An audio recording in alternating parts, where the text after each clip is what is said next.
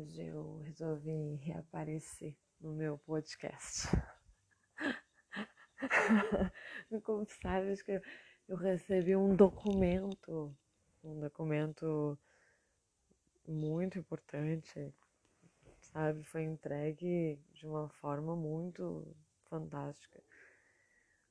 Né? Então, é, tipo, ah, sabe, o próprio universo mandou para mim num bilhete cósmico, assim, que veio numa estrela da, de longe, assim, uma estrela que era, tipo, era meio que uma fagulha, assim, era uma coisa meio sininho, meio vela de, de multipontas, aquela que fazendo, sabe? Então era uma coisa meio assim, que veio vindo multicolor, sabe?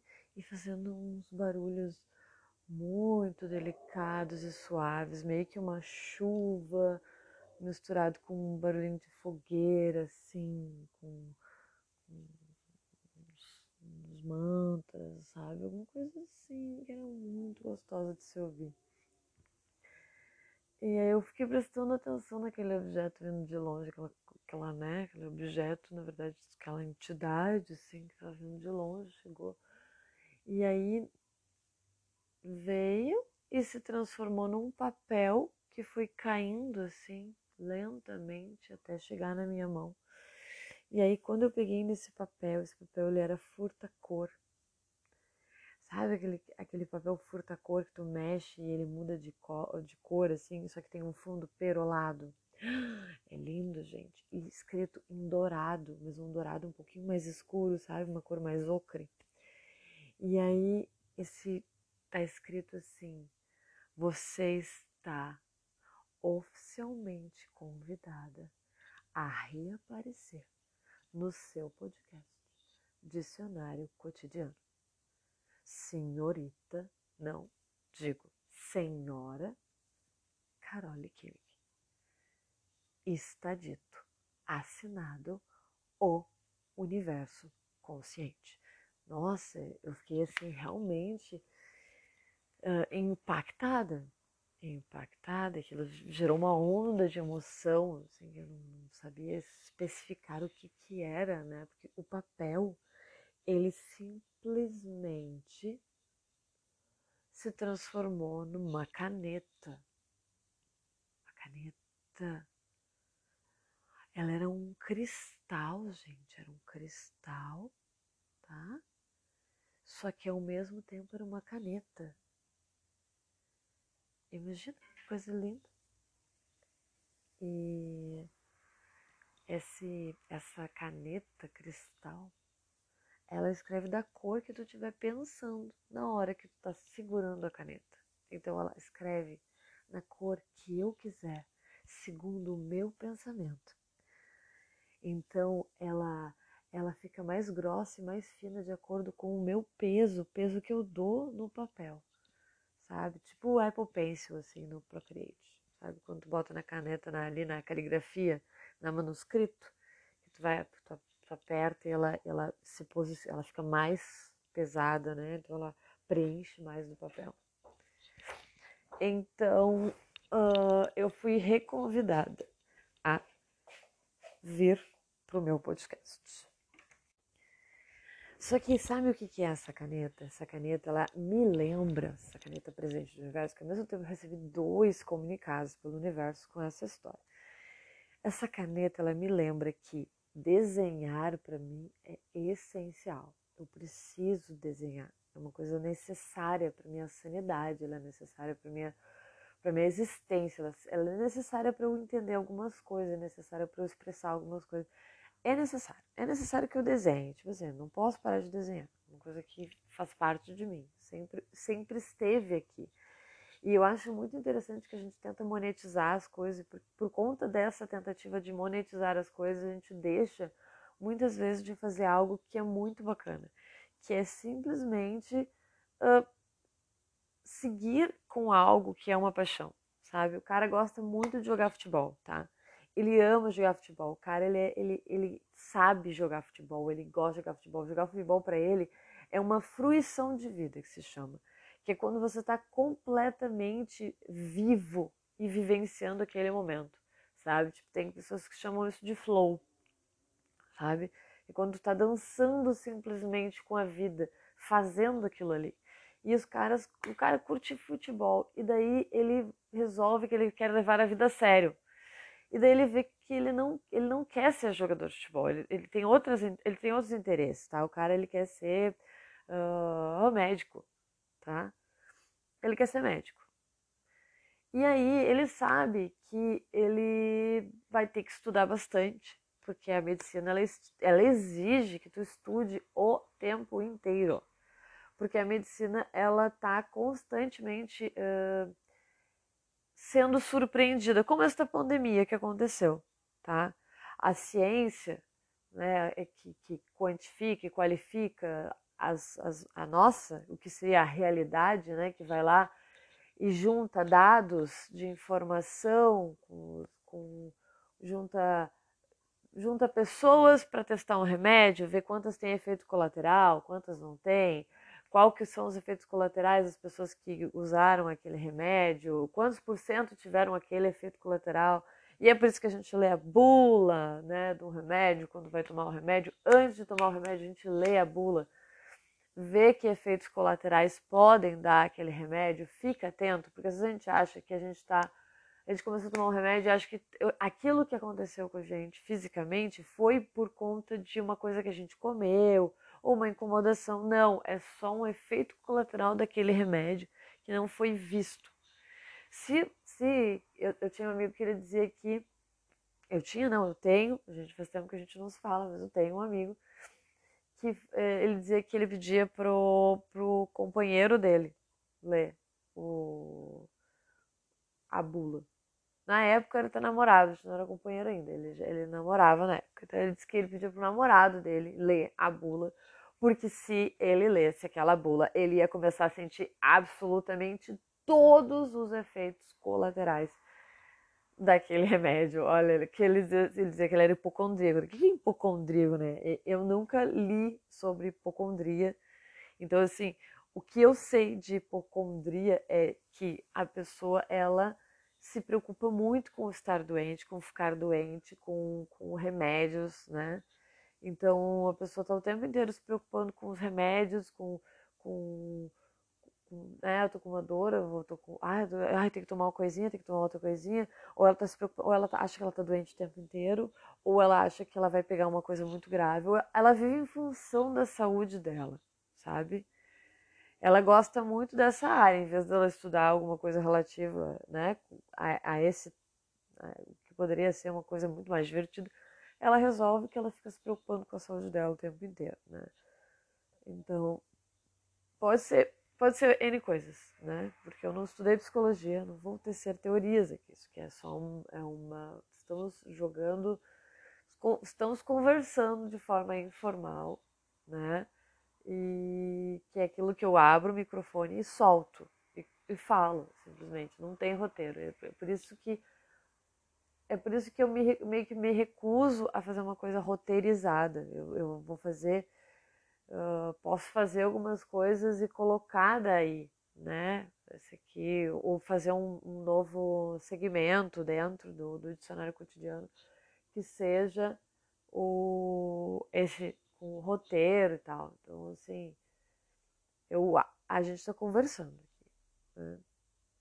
Então, voltando né, no, no, no que, que é necessário, né, o cara, que o cara vai escolher medicina, e aí o cara vai escolher medicina, ele sabe que ele tem que estudar, porque a medicina tem que estar sendo, ela está observando o tempo inteiro, e aí que eu falei da pandemia, né, que o, a pessoa que que está na ciência, que quantifica e qualifica as coisas da realidade a partir de estudos de fatos concretos, né? A gente não acha as coisas na ciência. Eu não acho uma coisa e o outro cientista acha outra coisa e a partir disso a gente faz ciência. Não, a gente pega o que acontece de verdade na vida e faz ciência. Porque a ciência em si, ela está em tudo, sabe? Tu não separa a química, a física, tu não separa a matemática, né? Tu não separa, tá? tudo é, tudo é, uh, né? E a gente está lidando com absolutamente todas as coisas. Então, assim, a gente arruma formas de saber que a minha experiência e a tua experiência são parecidas de verdade, porque eu não tenho como transferir a minha experiência. E a outra pessoa não tem como transferir a experiência dela. Então, assim, eu não sei qual que é o gosto de morango que essa pessoa sente, né? Que, que eu sei o gosto de morango que eu sinto. A gente não tem, a gente. Claro que no cérebro isso tudo é estudado, a imagem, né? É estudada. Então, tem uma área da filosofia que eu acho fantástica, que é a parte da. Uma que é a parte da epistemologia, né? É, que é essa parte da teoria da ciência, né? A filosofia da ciência. E que a filosofia, né, é a mãe das ciências. Então, assim, eu fico muito, muito boba de ter feito filosofia, né, de ser bacharel em filosofia, porque eu sou uma curiosa do caramba. Eu amo conhecer coisas, saber coisas, assim, histórias. As pessoas me contam histórias. Eu, eu, eu gosto de ouvir histórias, de, de né, de conversar com as pessoas. Só que, claro, eu tenho, eu tenho um limite. Eu tenho um limite, eu aprendi isso recentemente. Eu não, eu não tinha me observado de que eu preciso ter um tempo só para mim. Sabe? Eu preciso ter um tempo em que eu fique absolutamente sozinha comigo mesma. Tem pessoas que não são assim, tem pessoas que se elas puderem ficar acompanhadas o tempo inteiro, elas vão ficar acompanhadas o tempo inteiro. E quando elas não estão acompanhadas, elas entram em sofrimento né? Elas têm algum tipo de, de ansiedade. Então, pode ser que a pessoa já tenha uma ansiedade e daí isso se agrave, ela vê, ela vê que ela fica mais tranquila quando tem alguém junto e quando ela não tem ninguém, ela entra, ela entra em ansiedade, né? Então, não sou da psicologia, é isso que eu falo, né? Eu, eu gosto muito de psicologia, tenho muita vontade de estudar psicologia, mas uh, é que são N variáveis, né? Eu consigo perceber assim, N variáveis para N coisas. Eu, eu sempre observo variáveis, né? Mas a gente acaba pegando o que? A mais plausível. Né? O que, que a ciência faz? Ela pega a, a, o, o, mais plausível. O que, que é mais próximo da realidade? Ah, ah, tô com a janela aberta e tem uma cortina, tá? E essa cortina balança e bate num vaso de flores, uma mesa que está próximo, e este vaso de flores cai, quebra, se espatifa e derrama absolutamente toda a água e as flores caem no chão.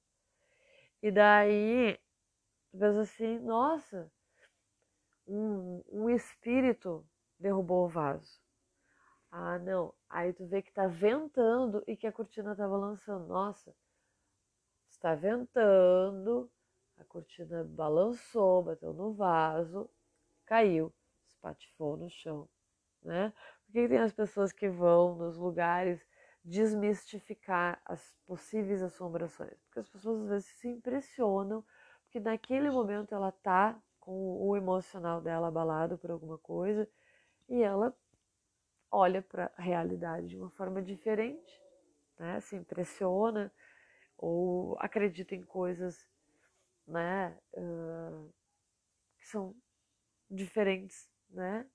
Que, que ouviu da mãe, ouviu do pai, e, e aí leva como uma verdade para a vida, sem olhar para outras coisas, né? Tipo, a pessoa cresceu, o pai e a mãe ensinaram absolutamente tudo para essa pessoa. Ela nunca teve contato com o mundo ela não vai saber se isso é de verdade ou não, né? Ela tá, se ela se ela não né, contrapor com, com o mundo esta verdade que ele recebeu que recebeu dos pais, se não for, né, se ser ser indivíduo, né, escolher por si próprio e, e, investigar se aquilo ali, o que, que é, que fundo de verdade tem, é verdade aquilo ali.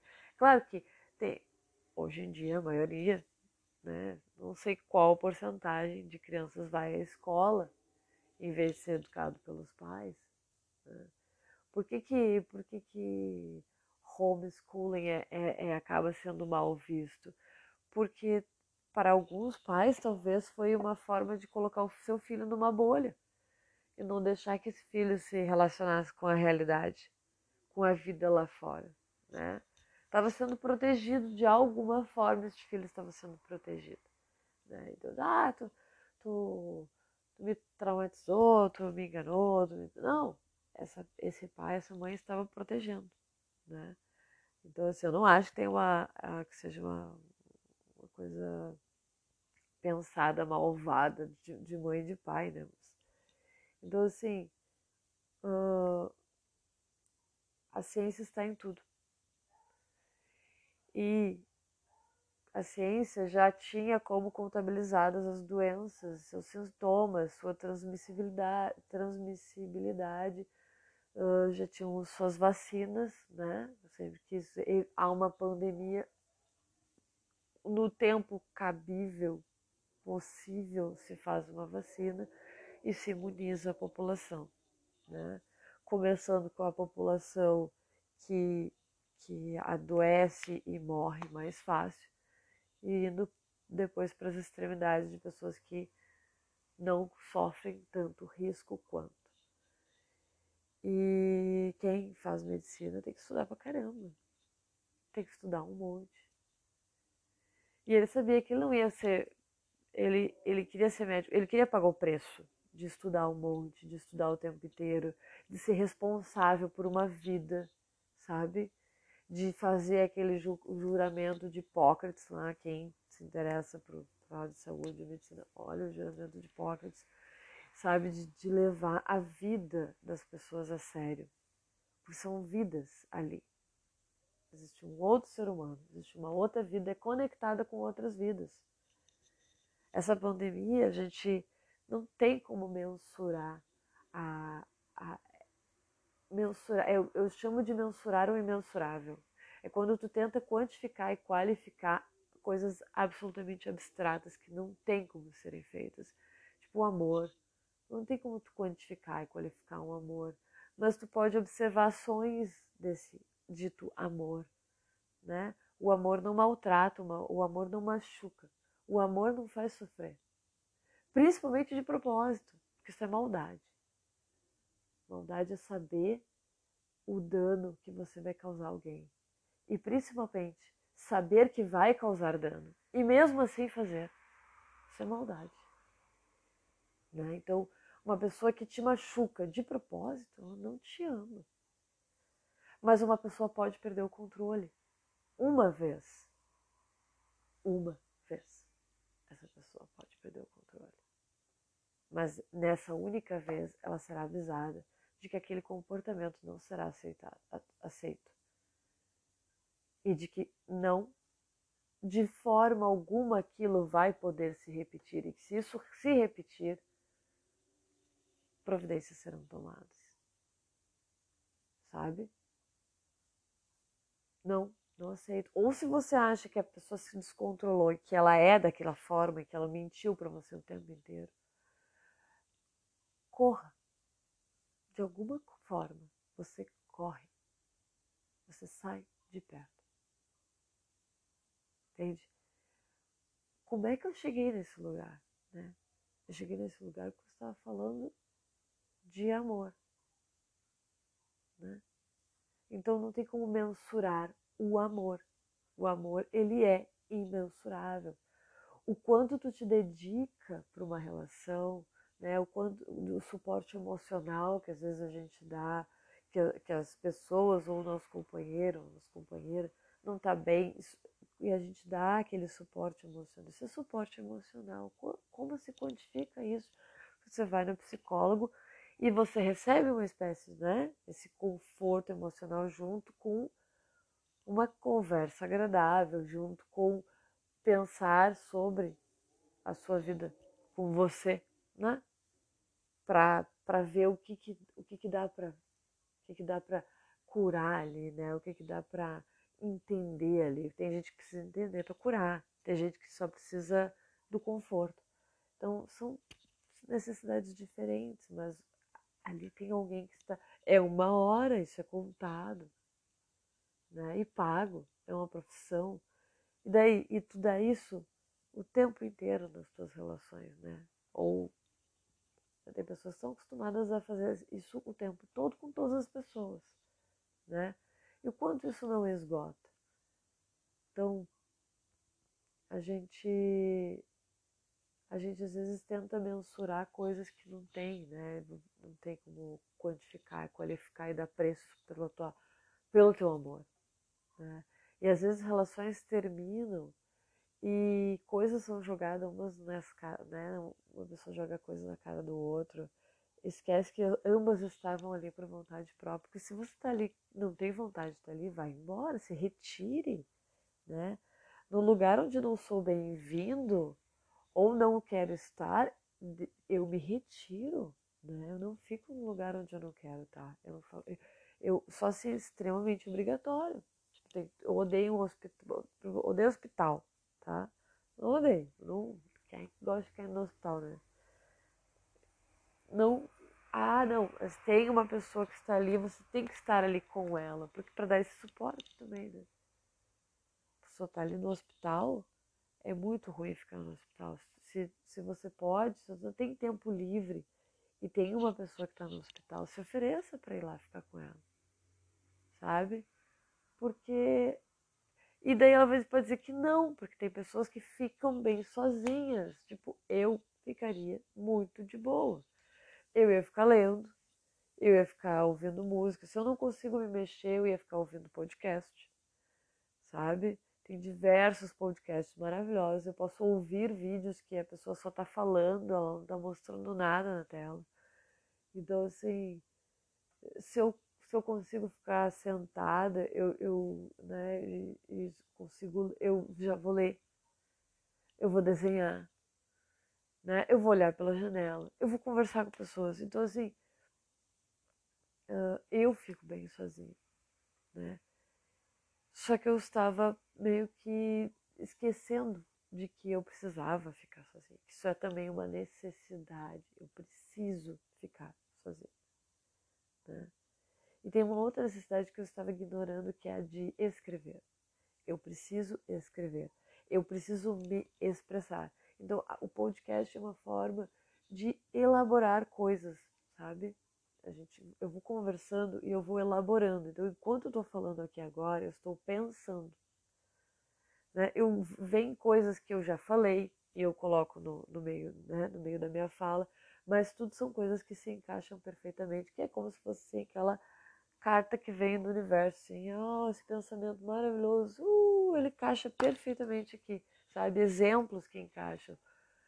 Então, eu tenho essa necessidade de escrever, escrever histórias, escrever fantasias, sabe? Brincar com isso que eu estou fazendo, de, de, inventar uma coisa que, que, não, que eu não vi, que não existe, mas como se existisse, né? Dando riqueza de detalhes para isso. Eu gosto de escrever poemas, eu gosto de escrever crônicas, eu gosto de escrever contos, eu gosto de escrever. Eu queria fazer jornalismo. Né? Minha ideia, como faculdade, era jornalismo porque eu queria, sei lá, transmitir alguma coisa que fosse que entretesse as pessoas, que fizesse bem, que fosse algo que trouxesse reflexão, sabe? Eu queria isso, é um entretenimento com reflexão, sabe? Ser, um, ser uma experiência.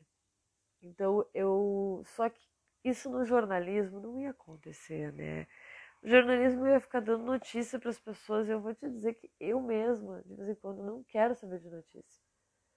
Porque me afeta, eu, eu realmente me afeta. Me afeta a ponto de que eu uh, me conecto emocionalmente. Eu não consigo. Tem vezes que, sei lá, talvez esteja mais vulnerável no momento, não sei.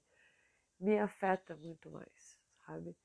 Então, eu estou sempre proativa a notícias que são importantes, tipo, eu dou uma olhadinha para ver se tem alguma coisa que está acontecendo, assim, tipo, eu não quero estar tá estourando uma guerra e eu tô aqui tomando um chazinho, olhando as plantas, né, e a, e a chuva e, e tem uma guerra estourando, sabe? Porque isso que se chama de alienação, né? Quando tu está completamente alheio ao que está acontecendo no mundo. E às vezes é uma coisa que está batendo na tua porta e tu não sabe, porque tu não te interessa. Só que nós somos políticos, somos seres políticos. Estamos o tempo inteiro fazendo acordos, combinados, trocas. Estamos o tempo inteiro, né, interagindo uns com outros, uns com os outros. A gente precisa de, de combinados, de acordos, a gente precisa de um contrato social, a gente precisa de uh, né, limites do que, que pode, do que, que não pode, do que, que dá, do que, que não dá. Só que esses limites são dados por quem? Né? Pelos políticos, pelo, por quem faz as leis as leis do que é permitido, do que é proibido. Quem faz isso, né? Por que, que, por que, que a gente não aprende tão bem isso na escola? Não sei, isso devia ser teoria política, devia ser ensinado nas escolas. A gente devia saber o poder que o povo tem, sabe? Eu não vou teorizar politicamente agora, gente, porque eu não sei, tá? Então, assim, é um assunto que eu não sei falar eu consumo esse assunto de pessoas que estudam verdadeiramente isso e me dão, né? Tem canais no YouTube, tem livros, tem, tem pessoas que falam sobre isso, elas compram essa, né, essa proposta, elas, elas são apaixonadas por aquilo e apaixonadas pela conscientização das pessoas. Então, assim, a minha, a minha, uh, o, o meu escrever, ele é um escrever mais fantasioso ele é realmente de brincar com possibilidades de uma existência ou de múltiplas existências. Então eu gosto de brincar com as possibilidades de existência. Eu gosto de tecer teorias, eu gosto de inventar histórias, eu gosto de usar histórias que já existem, misturar histórias. Então assim, o meu escrever ele não é científico e ele não é uh, ele não é político, né? eu falo um pouco de sociedade, mas ele não é, não é de sociais, por exemplo, assim, ele não é de ciências sociais. Mas eu, por isso que eu gosto tanto da filosofia, porque o meu pensamento é um pensamento filosófico, ele está o tempo inteiro usando informações da ciência, usando essa transdisciplinariedade que é ir em todas, beber de todas as ciências, beber de todas as fontes, ir costurando uma ou várias teorias. Então, eu estou o tempo inteiro pensando sobre as coisas, pensando. Por exemplo, espiritualidade é, um, é um, um, assunto que eu vou trazer aqui depois, né? Como que eu fui costurando essa minha própria forma de, de, de conceber a espiritualidade, né? Porque é através das minhas experiências. Então, eu vou só narrar a minha experiência em absoluto, né? Não estou teorizando. Então, quando eu digo aqui eu estou pensando com vocês, como eu disse, estou elaborando. Não tenho uma teoria. Quando eu tiver uma teoria, gente, eu vou lá para academia, eu vou lá para a universidade e vou fazer o, o, o, vou ter o aval lá do comitê científico, quando eu quiser estabelecer uma teoria. Mas por enquanto são é, filosofações, assim, sabe? É, eu estou pensando, né? Eu não me digo filósofa, gente. Eu me digo filósofa porque eu acho que eu, minha opinião, acho que precisa de uma vida para ser filósofo, sabe? Eu acho que eu tenho que ter vivido a minha vida e a próxima, as próximas gerações é que vão dizer, a partir do que eu vivi e produzi, que eu sou uma filósofa. Né? Então, se um dia eu fizer uma teoria ainda viva, que faça sentido e que, e que seja, né? algo que, que vá contribuir para a sociedade, né? A gente está o tempo inteiro pensando né? e, e medindo, qualificando, codificando, especificando, diversificando, interagindo. A gente está o tempo inteiro né? percebendo, refletindo. Isso é, é, a, é a existência. Né? porque nos narram que, que a existência é nascer, crescer, né, se desenvolver, uh, casar, procriar, uh, uh, ter, ter uma carreira, né, ter uma carreira, casar, procriar e ficar velho e morrer. Essa, isso é o que nos narram. Né? E eu acho que a literatura, a arte, arte no geral, né? Eu acho que a literatura está dentro da arte. eu acho que é uma arte. E veio para a gente poder brincar com essa multiplicidade de possibilidades que algo pode ser. Né? Então a gente a gente tem uma, uma vida, a gente existe, mas algumas vezes a gente só se preocupa em repetir, repetir os padrões, repetir esse lugar, esse, esse, esse, caminho, né? E daí eles pegam e, e, e, fazem a gente que a gente tem que traçar esse caminho, sabe? Ah, não, você tem, esse caminho aqui é o que você tem que traçar. Então, é, só isso, faz só isso. Não, mas tu, ai, tu vê, tu vai ter um companheiro, tu vai ser uma esposa, vai ser teu marido. Tá, mas gente, vamos brincar de casinha. É isso? Ah, não, mas aí você vai trabalhar e você vai pagar suas contas, e daí eu vou sobreviver com um salário desse, trabalhando um monte, sabe? Tanta gente que, que sobrevive, sobrevive, ganha muito pouco. Tem gente que não tem, tem e depois dessa pandemia, então, tem gente que, que perdeu tudo, que foi a falência. Eu não, eu não consigo imaginar como deve ser. Eu não tive que passar por isso. Eu já passei vários, vários apertos financeiros. E, né, e, mas eu não, não eu nunca passei assim. Tem uma época que eu jantava, minha janta era uh, pão bisnaguinha com patê e requeijão. E eu já me considerava riquíssima porque eu podia comprar um requeijão e não uma margarina, né? Então, tipo, e daí era um suco light de, de pozinho. Isso era a minha a minha janta. E eu me sentia riquíssima porque eu morava sozinha? Claro que, olha, eu vou dizer, morar sozinha também é um, um assunto que eu posso trazer. Como é que foi que eu deveria ter me preparado melhor, né? Mas então, voltando nesse lugar onde eu sou lembrada pelo universo de uma coisa que é essencial para mim, que é escrever. E escrever exatamente isso, escrever, escrever, pensar sobre as coisas, escrever apenas, ou uh, escrever um conto, escrever uma, uma, uma crônica, ou escrever. Escrever, eu tenho muita vontade de escrever peça de teatro, eu tenho muita vontade de escrever roteiro para cinema, roteiro para curta. Então, assim, eu fiz curso de produção cinematográfica, né? foi muito bacana. Então, eu, eu, me interesso bastante por cinema, assim. E, e fotografia também é uma coisa que eu gosto para mim, que é como se fosse escrever e desenhar. Eu amo registrar o, o, o meu olhar ali, sabe? Aquele momento e aquele olhar. Como se a energia daquele momento, como aquele momento em si ficasse de alguma forma condensado naquela foto, né? Como se a frequência daquele momento ficasse ali naquela foto, onde eu posso acessar quando eu volto para ela, sabe? Então, eu eu fui, né, convidada pelo universo a me lembrar dessas coisas essenciais que eu esqueço. Mas assim, como eu me esqueci, eu só deixei fluir o assunto, né? Eu vou falar sobre né, o eu me esqueço, né? Que por que é importante? Quem se esquece tem que se lembrar, tem que achar formas de se lembrar.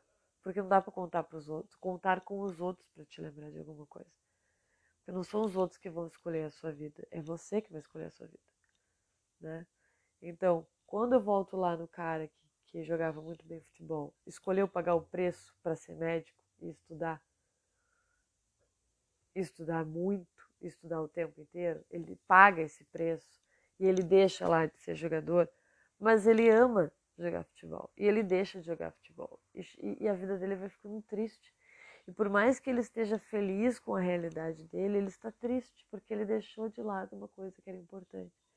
E daí, de repente, o universo dá um jeito de lembrar ele que lá no trabalho dele tem um, tem um time de futebol.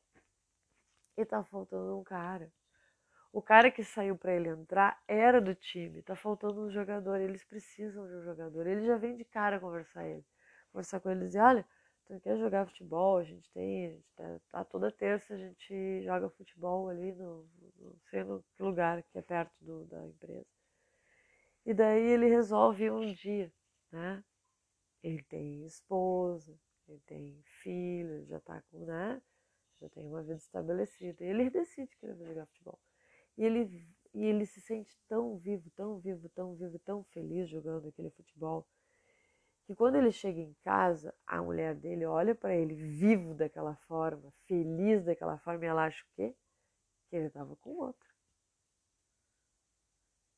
E aí desconfia e faz, né, faz perguntas e, e, e, e ele não consegue expressar para aquela mulher que, nossa, como jogar futebol estava me fazendo falta.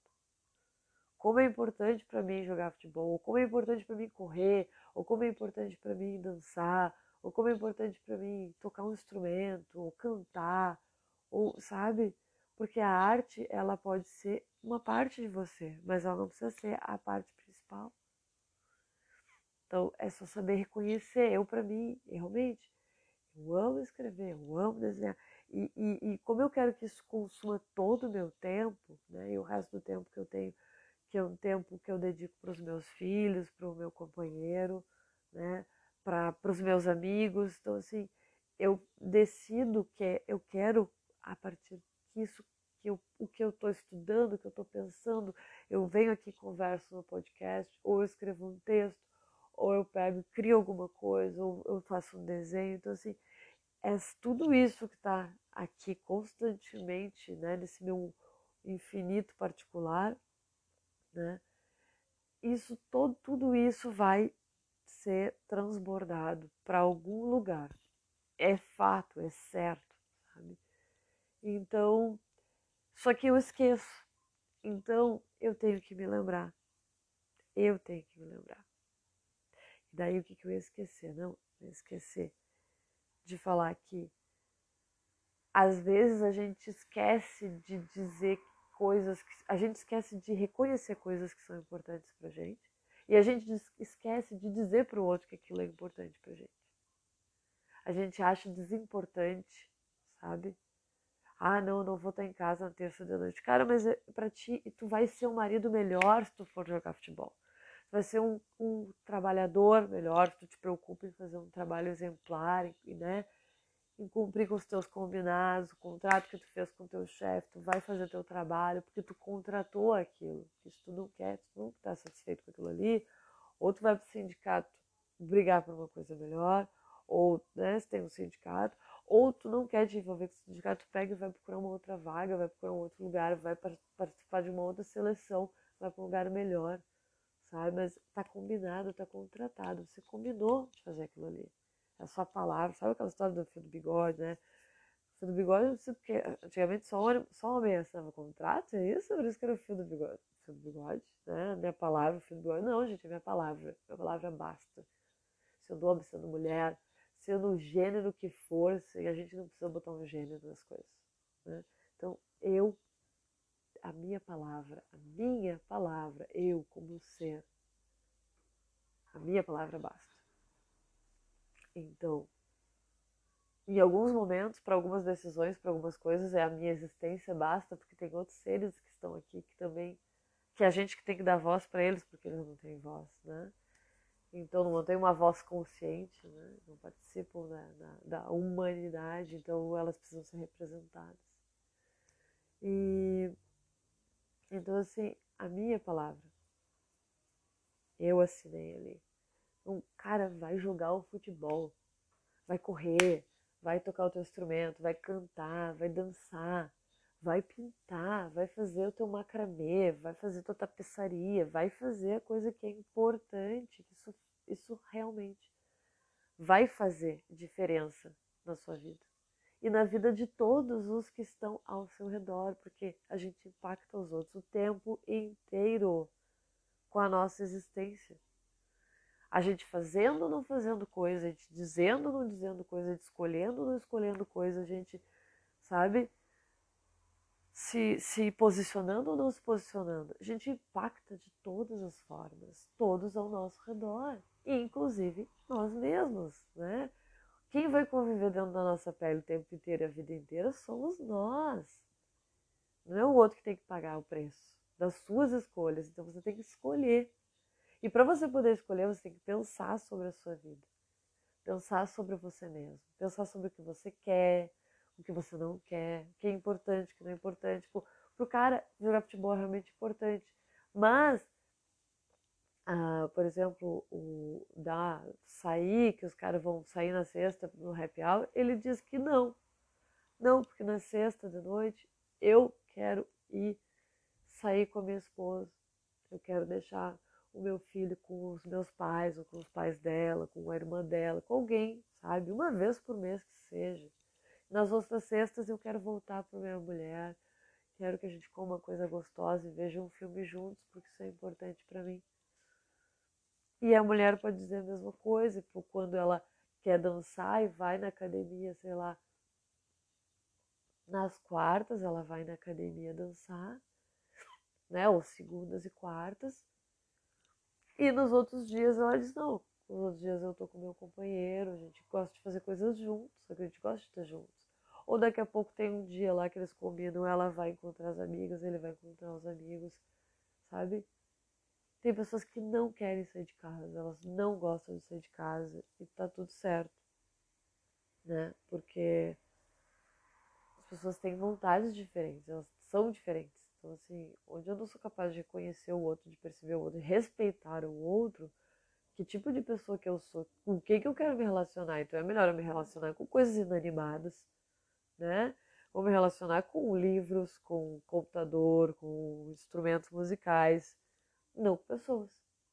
Porque com pessoas a gente está refinando, está o tempo inteiro trocando, negociando, interagindo. A gente tem que ter a dimensão do impacto que causamos com o que a gente faz, com o que a gente fala, com as nossas escolhas. Então, assim, é preciso se olhar. É preciso dar-se conta, é o dar-se conta que eu amo, é uma palavra que, que, que eu amo. É o dar-se conta eu acho que é uma, é uma busca contínua para mim, um dar-se conta, sabe? A própria existência é um dar-se conta. Por isso que eu tô sempre uh, trocando muito, só que eu tava estudando pouco, agora eu quero estudar de novo mais, quero estudar de verdade, pegar livros e ler, né? Voltar a estudar filosofia, falar sobre filosofia, né? E, então, assim, eu acho que, que que é um movimento, né? Um movimento de volta para casa, onde eu volto para mim mesma, né? Onde eu fui fui saindo de mim nessas camadas e camadas exteriores, né? Que foram, elas foram, eu, eu fui colocando camadas exteriores de proteção que eu fui achando que era que era eu. Por isso que diz, é dentro. A chave está dentro. E aí eu fiz um desenho, né? Que fala essa frase: a chave está dentro. E esse desenho tá lá no Instagram. Tô pensando em fazer alguma coisa com esse desenho, né? Então eu vou, vou ver o que, que vocês acham que ia ser legal. Se ia ser legal um quadro, uma camiseta, um caderninho, ou né? De repente o print. Estou aberta a sugestões, tá bom? Então, até a próxima, pessoal. Esse realmente ficou longo. Né? Um grande beijo. Até.